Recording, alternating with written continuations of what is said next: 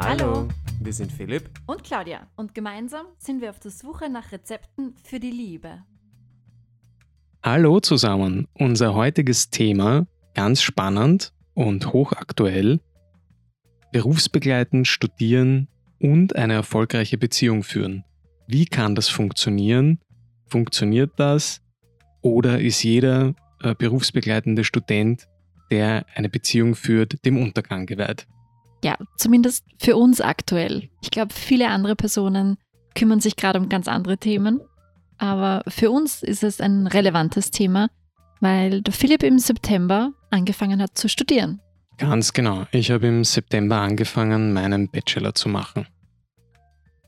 Es ist sehr viel Aufwand, vor allem berufsbegleitend. Und nebenbei eine Beziehung führen ist gar nicht so leicht, wie man denkt. Ganz genau. Und deswegen haben wir uns das heute zum Thema genommen und wollen mal schauen, ob die Tipps, die ich gefunden habe, wir auch wirklich befolgen, was wir davon halten oder vor allem, was der Philipp davon hält und was aus seiner Sicht tatsächlich anwendbar ist. Ich habe mal einerseits ähm, Tipps zum Studium an sich gefunden, die aus meiner Sicht, glaube ich, eine gute Basis sind, weil das eine ist einmal ähm, Studium und Job hinzubekommen und dann aus meiner Sicht ist quasi die, das Kirschtopping oder das Tüpfelchen auf dem i ist es dann noch die Beziehung auch so weit wie es geht wie zuvor laufen zu lassen. Das heißt, ähm, ein Tipp, den ich ihm gefunden habe, war, dass man Ziele klären und Prioritäten setzen soll. Also man soll sich vorab schon überlegen, was ist mir im Leben wichtig, wozu möchte ich das Studium machen, mache ich es für mich, mache ich es für irgendwen anderen, welchen Stellenwert hat es auch und ja, was, was möchte ich letztendlich damit bezwecken? Ja, das ist ja dann eh logisch. Naja, ich glaube, dass das für viele, vor allem junge Leute, nicht so logisch ist, sondern die gehen halt studieren, weil sie studieren gehen wollen, aber nicht zwingend ähm, schon wissen, welches Ziel sie verfolgen oder welchen Stellenwert das Studium im Leben hat. Da ist jetzt die Frage, geht ein junger, frischer Maturant berufsbegleitend studieren? Ich glaube, dass, das im, glaub, dass das immer mehr machen. Ähm, einerseits, weil es wichtig ist oder weil der Wunsch von vielen da ist, schon ähm, relativ früh natürlich auch Geld zu verdienen, sich selbst was leisten zu können. Da geht es ja auch ganz stark um, um Unabhängigkeit. Ähm, und auf der anderen Seite, viele Unternehmen wollen heutzutage auch Studienabsolventen, die schon Berufserfahrung haben.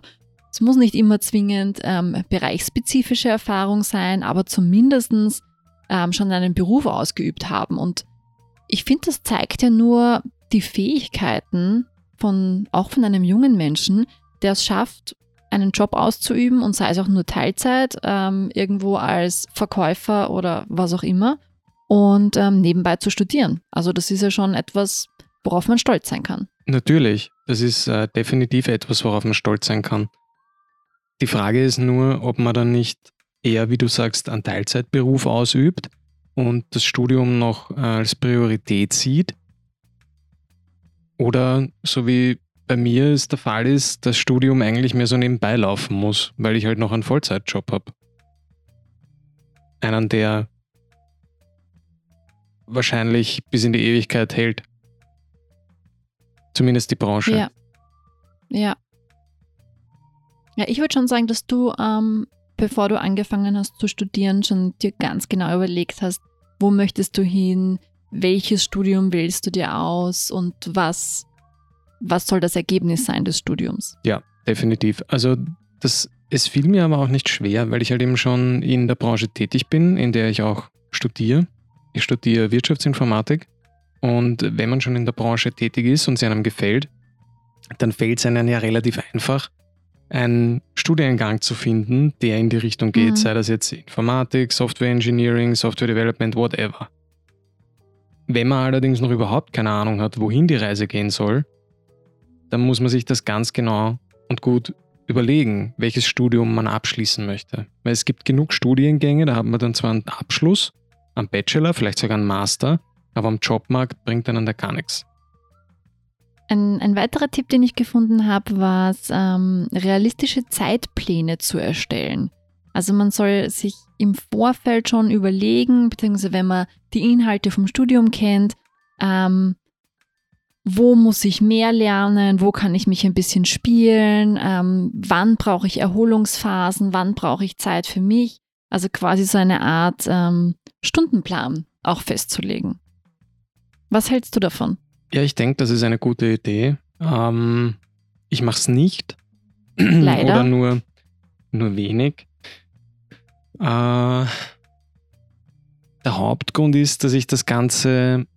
Also, erstens einmal kann man am Anfang gar nicht abschätzen, wie viel Zeit man in welches Fach reinstecken muss. Das ist unmöglich. Das stimmt. Das braucht erst ein bisschen Erfahrung und ein paar Monate, die vergehen, damit man ein bisschen besser reinkommt ins Studium. Ich glaube sogar, dass das äh, im ersten Semester nicht möglich ist und auch im zweiten Semester ganz schwer.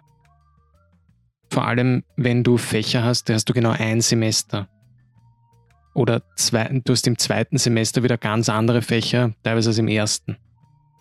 Ich glaube auch nicht, dass es machbar ist, einen fixen Stundenplan einzuteilen, aber sobald man ein neues Fach hat, dort die Anforderungen kennt, dort die Aufgabenstellungen kennt, ich glaube, dann da muss man eh situativ damit umgehen, aber kann dennoch eine Art von Stundenplan haben. Ja, stimmt, man kann sicher eine Art Stundenplan haben.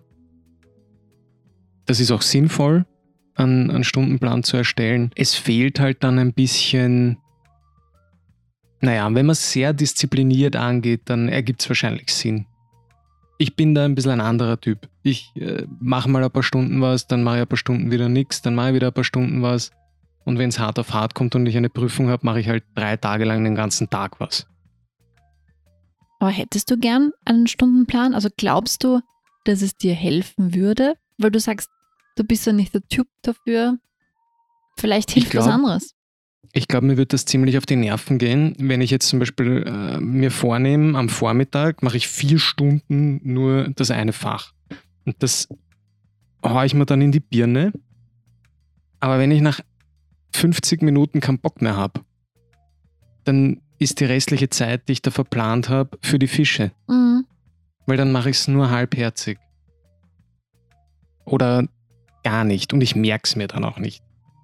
Also wenn ich, wenn ich keinen Bock habe, etwas zu machen, keine Lust drauf habe, mir was anzuschauen, dann ergibt es keinen Sinn, weil dann merke ich es mir nicht. Aber macht deswegen gleich ein Stundenplan keinen Sinn? Ja. Es könnte ja auch nur dann, man muss ja vielleicht nicht Stunden für einzelne Fächer verplanen, aber zum Beispiel ähm, jetzt irgendwas Sonntagvormittag von 9 bis 12 Uhr macht man was für die FH.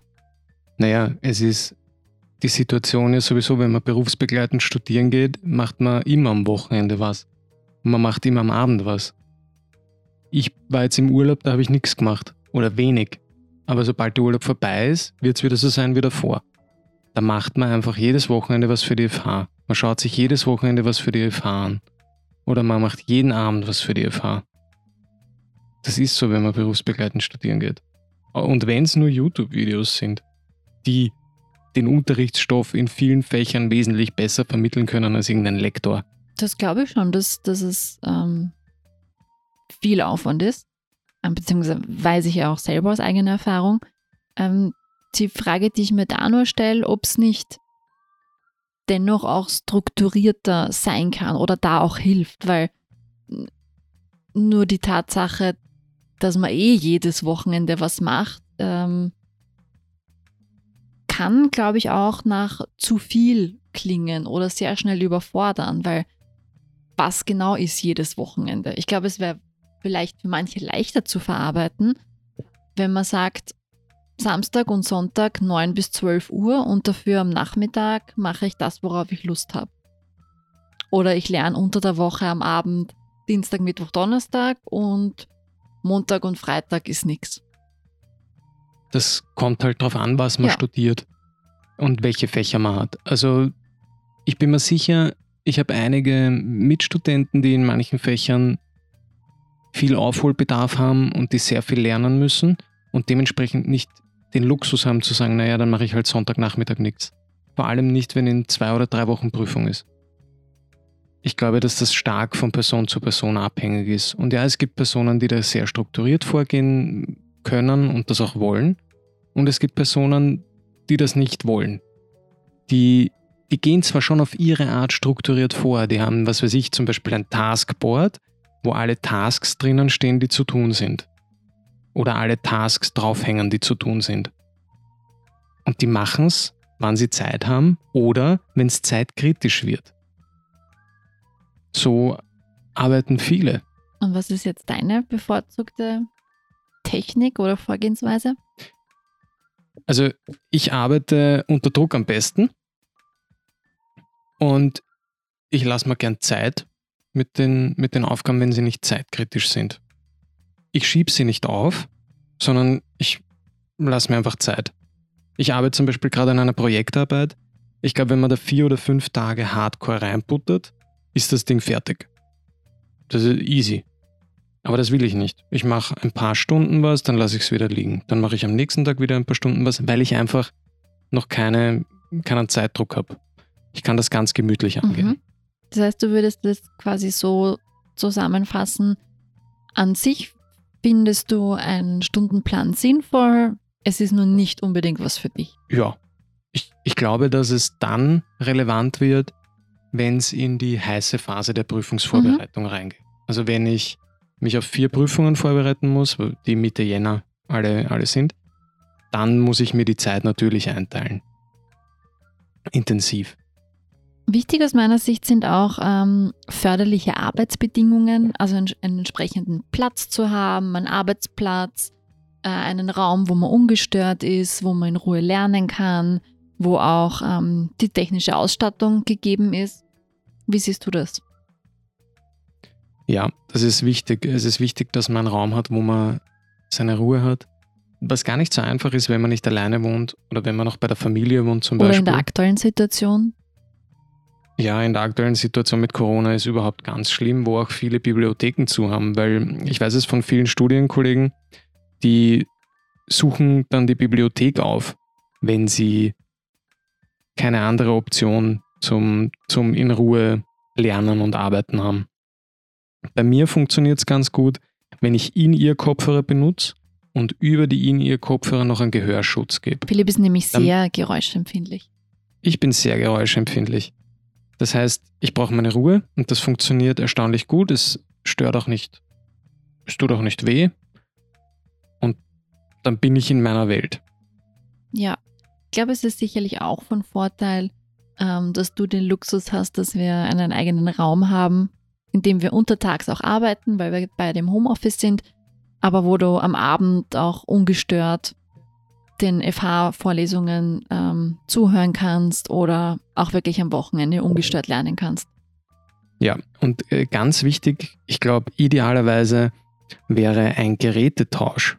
Ja? Also wenn man ähm, mit einem Notebook zum Beispiel arbeitet, dann wäre es ideal, wenn man das Gerät wechselt, wenn man zum Studieren beginnt. Das ist natürlich nicht möglich, oft. Wieso denkst du, wäre das sinnvoll? Also mir persönlich fällt sehr schwer, wenn ich fließend vom Arbeitstag in den Studientag mhm. wechsle, dass ich dann sämtliche Tools, die ich für die Arbeit benötige, zumache und nicht über Microsoft Teams zum Beispiel angechattet werden kann. Also das fällt mir extrem mhm. schwer. Oder nicht regelmäßig schaue, gab es noch irgendwas, wie schaut das Monitoring aus, etc. pp. Deshalb. Mhm. Verstehe. Oder man dreht es halt einfach ab das Zeug. Da muss man aber halt echt hart und diszipliniert sein und die ganze Software, die man für die Arbeit braucht, äh, zumachen. Möglicherweise auch die Internetseiten sperren. Generell, es gibt so Tools, da kann man bestimmte Internetseiten für bestimmte Uhrzeiten sperren. Das ist echt nützlich, um sich selbst nicht abzulenken äh, und vielleicht auch seinen Tag, den man im Büro, vorm Computer, vorm Notebook, wo auch immer verbringt, ähm, bewusst ein bisschen einzuteilen und abzugrenzen. Denkst du, wird da dir auch zusätzlich noch eine Pause helfen? Weil du sagst, der fließende Übergang vom Arbeiten ins Studium, gerade jetzt zu Homeoffice-Zeiten, ist für dich sehr, sehr schwierig. Ähm, weil das auch dazu passt zu einem Tipp, den ich gefunden habe, dass man regelmäßig Pausen machen soll und die auch wirklich bewusst wahrnimmt. Also so wie du gesagt hast, nicht ähm, abgelenkt wird, nicht die fünf Minuten Pause nutzt, um ähm, die beruflichen Mails zu checken, sondern wirklich abzuschalten. Also sie empfehlen zum Beispiel nach 60 bis 90 Minuten etwa 15 Minuten Pause, nach drei bis vier Stunden circa eine Stunde Pause. Also Pausen, Pausen sind sehr wichtig und wenn es möglich ist, dann mache ich das auch. Äh, oftmals geht das halt nicht, weil, weil der Arbeitstag wirklich fließend in die Vorlesung übergeht, weil halt eben aktuell auch die Wegzeit äh, wegfällt. Und ich, ich sehe das mit den Pausen allerdings ein bisschen anders. Ich glaube, dass da die Pomodoro-Technik ähm, sicher die bessere Vorgehensweise ist. Da arbeitet man in 25 Minuten Blöcken und hat dann nach diesen 25 Minuten 5 Minuten Pause.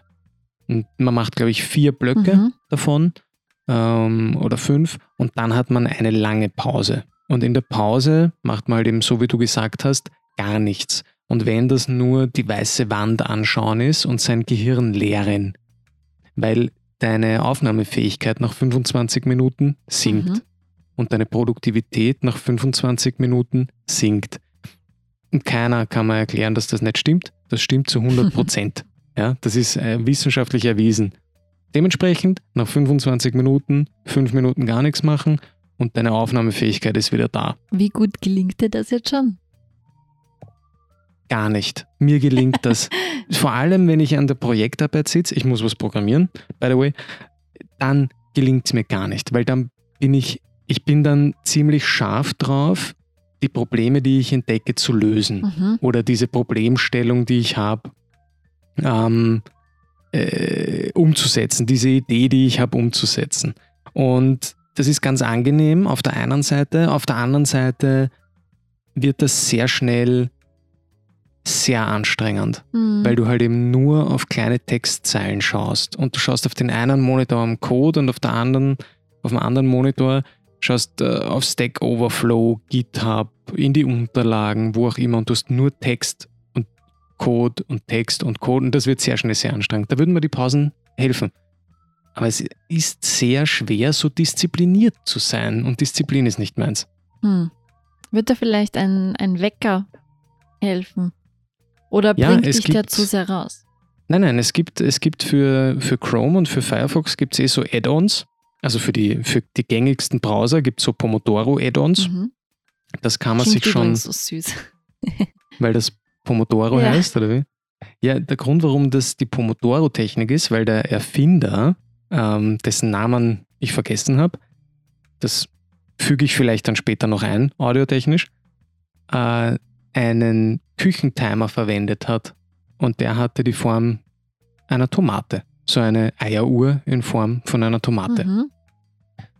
Ähm, ja, also es gibt so Add-ons. Da muss man halt auch nur dran denken, die zu aktivieren. Und das ist gar nicht so easy. Zumindest für mich nicht. Weil wenn ich mich hinsetze mit dem Vorhaben, etwas zu machen, dann setze ich mich hin, öffne die Tools, die ich brauche und bin drin. Mhm. Also ich brauche dann sicher ein paar Minuten, bis ich wieder zu 100% produktiv bin, aber ich bin drin. Und dann schaue ich auch nicht auf irgendwas anderes. Mhm. Das ist äh, ziemlich interessant, weil ich sonst sehr leicht abgelenkt werde eigentlich. Aber ich, ich nehme jetzt mal nur als Beispiel die Prüfungsvorbereitung auf die erste Mathematikprüfung.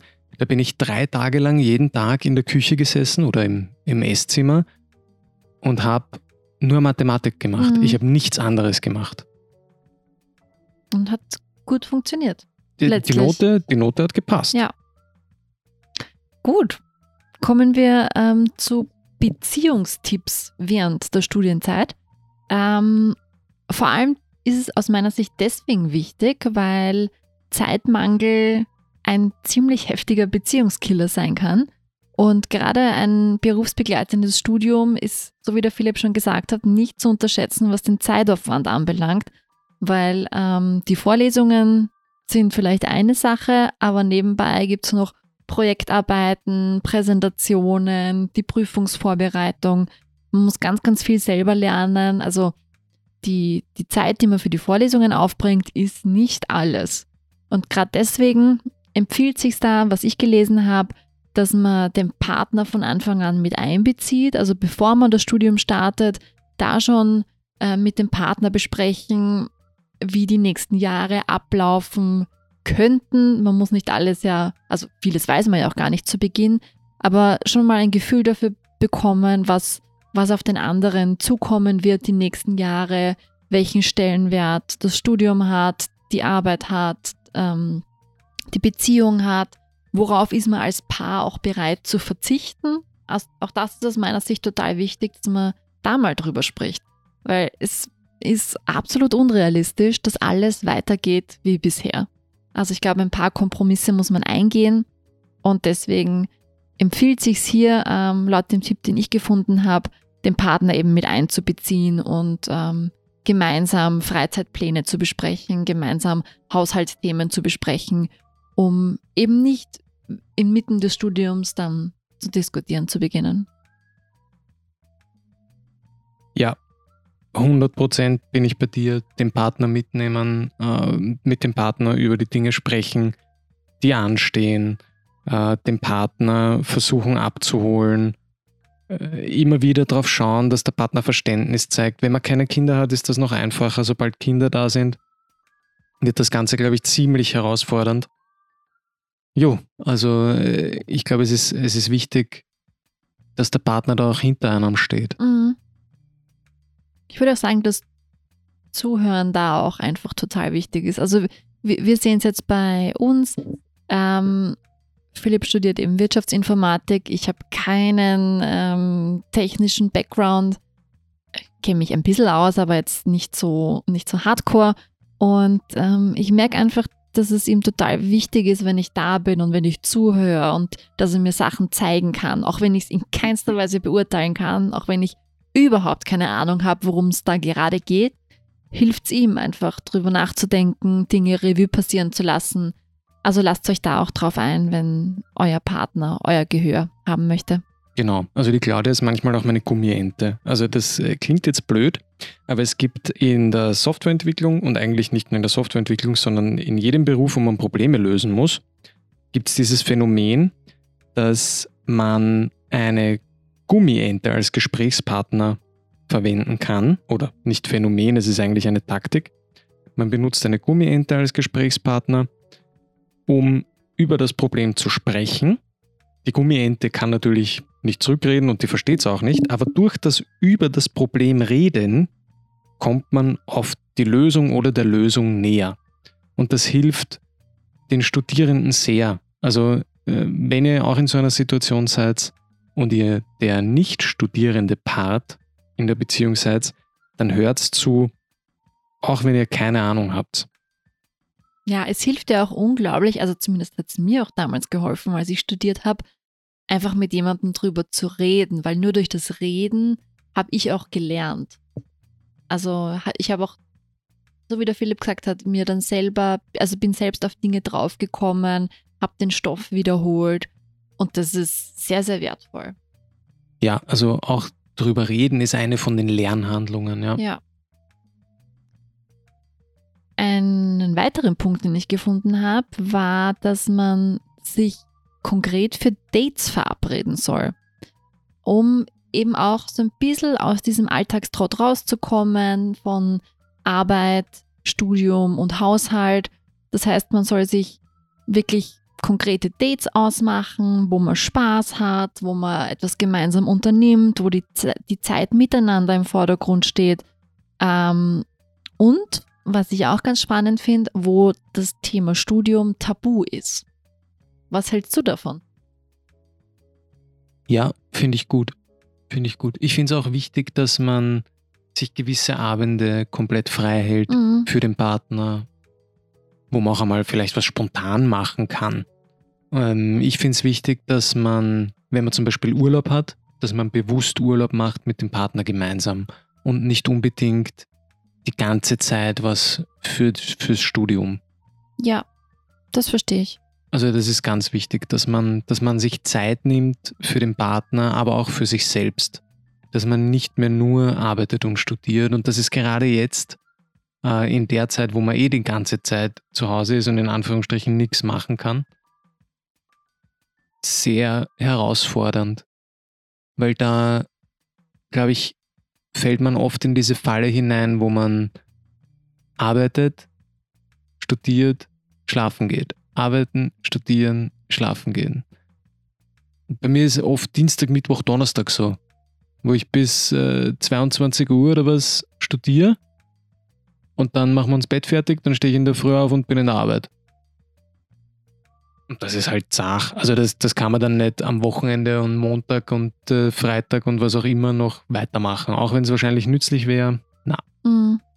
Es geht eigentlich gleich in den nächsten Tipp über. Ähm, und zwar, dass man auch mal etwas Überraschendes machen soll, um eben nicht in dieser Routine festzustecken, ähm, nicht diese Rituale, wie du es jetzt erwähnt hast, mit man studiert, geht dann ins Bad, legt sich ins Bett, am nächsten Morgen gleich wieder die Arbeit. Natürlich sind gewisse Rituale da und bringen eine Struktur ins Leben und eine gewisse Sicherheit. Sie sind aber auch insofern gefährlich, weil sie langweilig werden können. Und genau deswegen soll man rauskommen aus dem, ähm, eine Überraschung planen für den Partner, muss auch gar nichts Großartiges sein, sondern einfach nur etwas Spontanes unternehmen, was beiden Freude macht.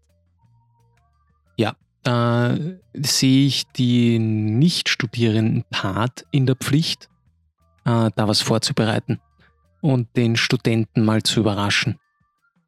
Weil der Student hat sicher keinen Kopf dafür, Mhm. aber der nicht studierende Part, jetzt wo er diesen Tipp kennt, kann, kann sicher irgendwas vorbereiten.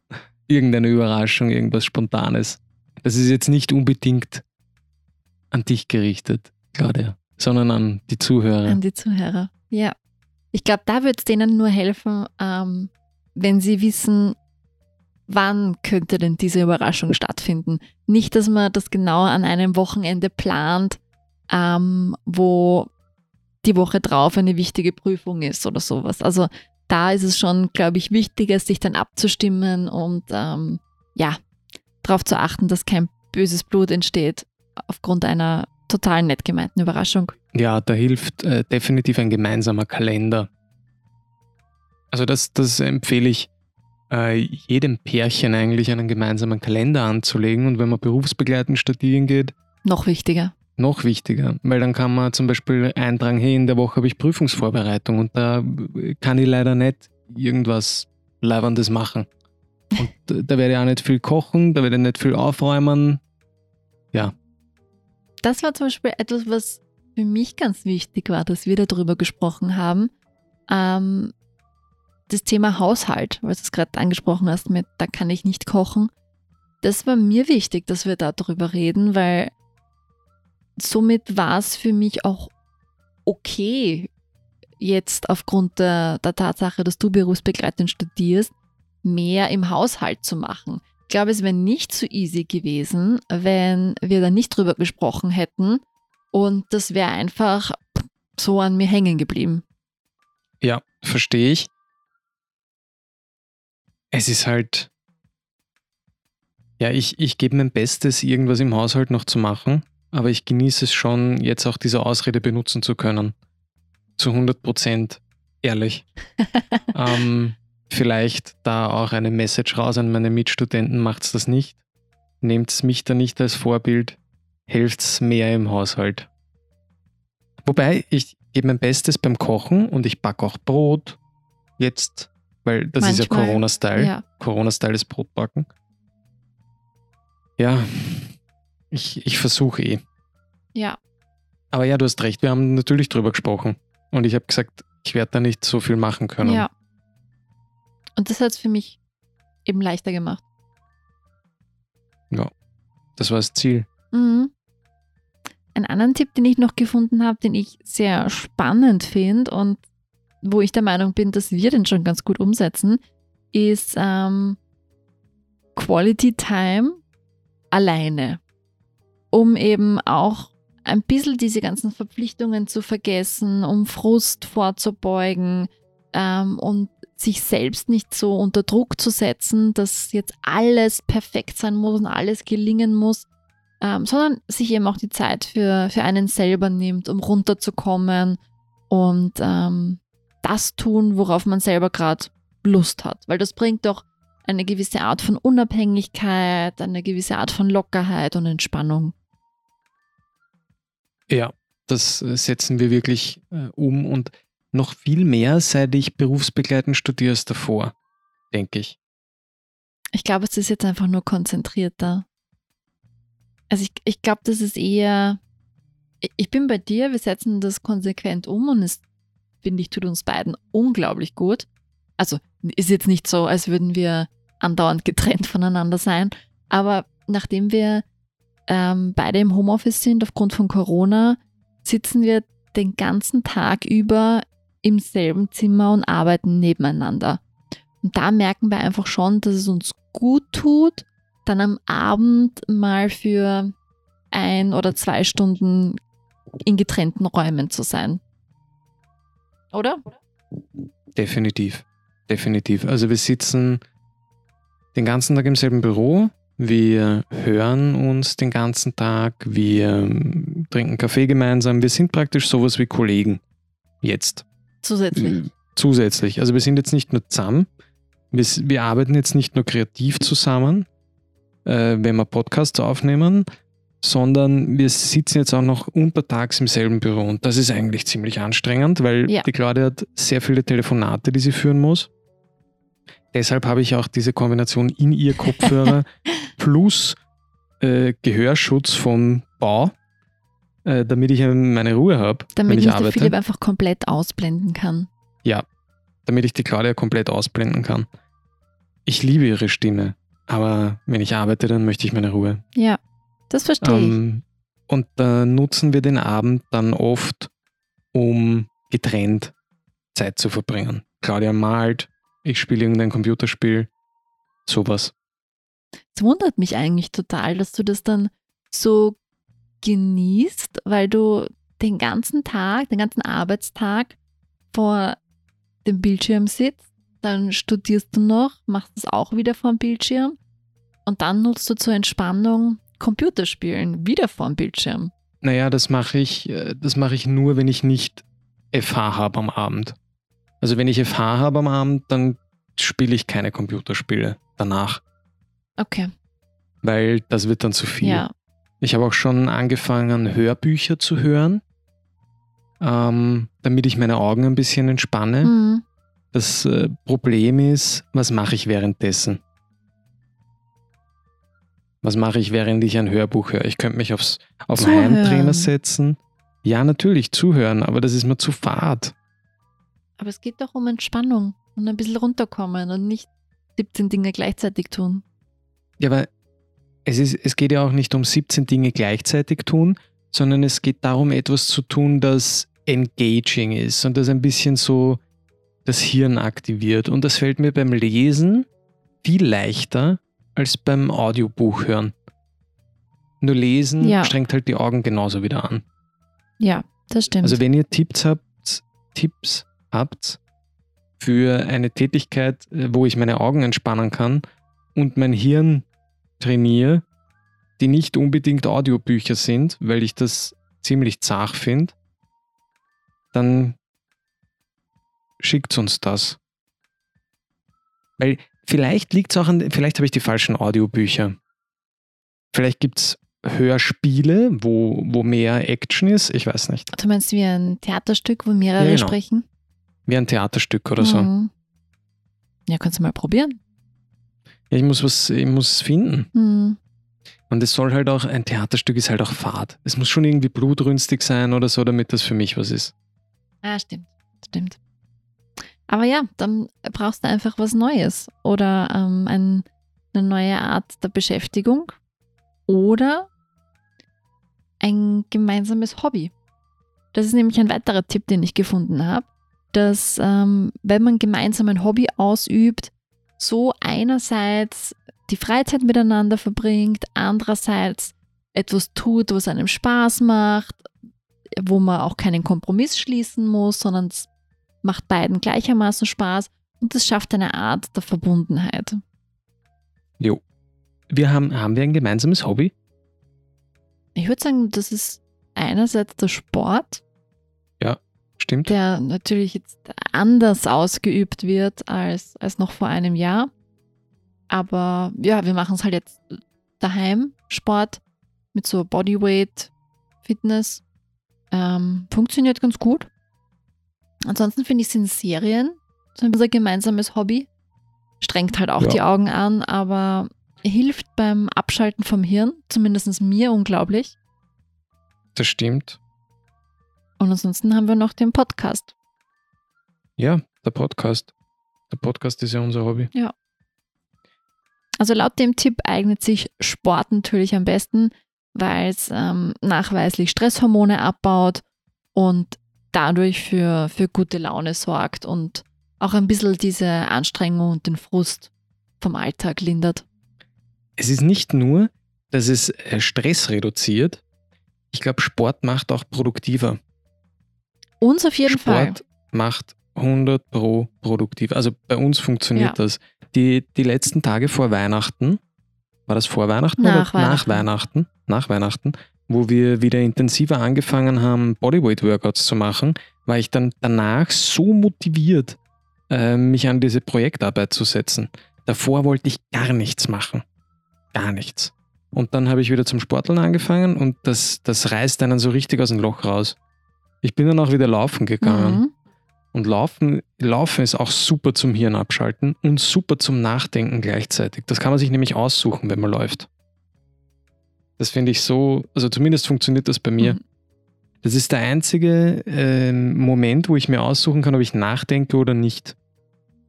Cool. Hat bei mir Ja. nie funktioniert. Ich laufe auch nicht. Deshalb läuft Claudia nicht. Ja. Sie geht nur. Es reicht. Oder Nicht mal wandern. schnell. Wandern. Ja, wa- wan Das wandern geht auch macht schnell. die Claudia. Oh ja, Das Wandern geht auch schnell. Ja. obwohl das viel anstrengender ist als Laufen. Hm. Tja, ist bei mir ne, scheinbar eine Kopfsache. Hast du noch Tipps? Ja, einen Tipp habe ich noch. me. Und zwar, ähm, dass man sich eine Belohnung für den Abschluss suchen soll. Um quasi Was ist jetzt der Abschluss? der Studienabschluss. Also, dass Ah, ja, man Ähm, sich im Vorfeld schon überlegt, wie kann ich mich belohnen, wenn ich diese unglaublich herausfordernde Zeit überstehe. Das schafft ein bisschen Vorfreude und hilft auch beim Überbrücken von so manchen Tiefs. Angeblich. Ja, also ich würde das Ganze sogar ein bisschen feingranularer sehen und würde für jeden Teilerfolg eine Belohnung äh, angemessen finden. Ich glaube, es kommt einfach auf die Größe der Belohnung an. Natürlich, man kann sich nicht äh, jedes äh, Semester was ganz Fettes kaufen, um sich zu belohnen. Aber man kann sich mit einer Kleinigkeit belohnen. Was, Ich finde das wichtig, weil in der heutigen Zeit, wo man so viel zu tun hat, wo man viel arbeitet und dann auch noch berufsbegleitend studieren, wenn man da ein Semester mit einem guten Notendurchschnitt schafft, ist das schon bemerkenswert. Was hättest du denn gern? Oder womit würdest du dich gern belohnen jetzt nach dem ersten Semester? Naja, noch ist das Semester nicht vorbei. Ja, eh, aber das kann man ja sicher jetzt schon überlegen. Weil lang dauert es nicht mehr, das Semester. Das stimmt. Ich habe mir darüber noch keine Gedanken gemacht. Aber findest du den Tipp gut? Ja, ja. Ich bin, ich glaube halt, ich finde dieses Belohnen, wenn man den Abschluss hat, das ist zu groß. Zu weit weg. Ja, es ist zu weit Mhm. weg. Weil was, wenn man in der Mitte vom Studium draufkommt, das ist wieder dieses Leistungsorientierte. Das ist wieder dieses nur studieren, damit man den Abschluss macht. Weil was, wenn man zum Beispiel nach äh, zwei oder drei Semestern draufkommt, hey, ich möchte jetzt eine Familie gründen und ich will jetzt Kinder. Ja, dann werde ich wohl mal das Studium pausieren oder so. Oder ich möchte mich jetzt selbstständig machen, weil ich jetzt eine geniale Idee habe. Mhm. Ja, dann wird halt das Studium pausiert. Und deshalb, ich finde, jedes Semester ist schon ein Erfolg. Jedes erfolgreiche Semester ist toll. Mhm. Ja, Und deshalb sollte man sich jedes Semester auch belohnen. Und wenn es nur mit drei freien Tagen ist, wo man sich einfach Urlaub nimmt, wo man den ganzen Tag Schokolade isst und Eis und leckere Waffeln und einfach nichts tut. Aber irgendeine Belohnung braucht man immer. mhm. Ja, du, dann würde ich sagen, wenn wir uns gleich dran machen und Du wirst dir überlegen, was deine Belohnung ist vom ersten Semester. Und wir verabschieden uns für heute von euch. Wir wünschen euch einen schönen Abend oder einen guten Morgen oder einen schönen Tag, je nachdem, wann ihr euch das anhört. Ähm, besucht uns auf keinrezeptfürdieliebe.com oder auf Facebook. Schreibt uns eine E-Mail, kontakt at keinrezeptfürdieliebe und wir hören uns beim nächsten Mal. Bis bald. Ciao. Baba.